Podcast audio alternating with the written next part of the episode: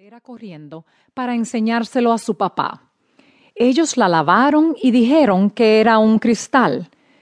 ¿Como el cuenco de cristal que tiene mamá en la mesa del comedor? preguntó Julia. Su papá asintió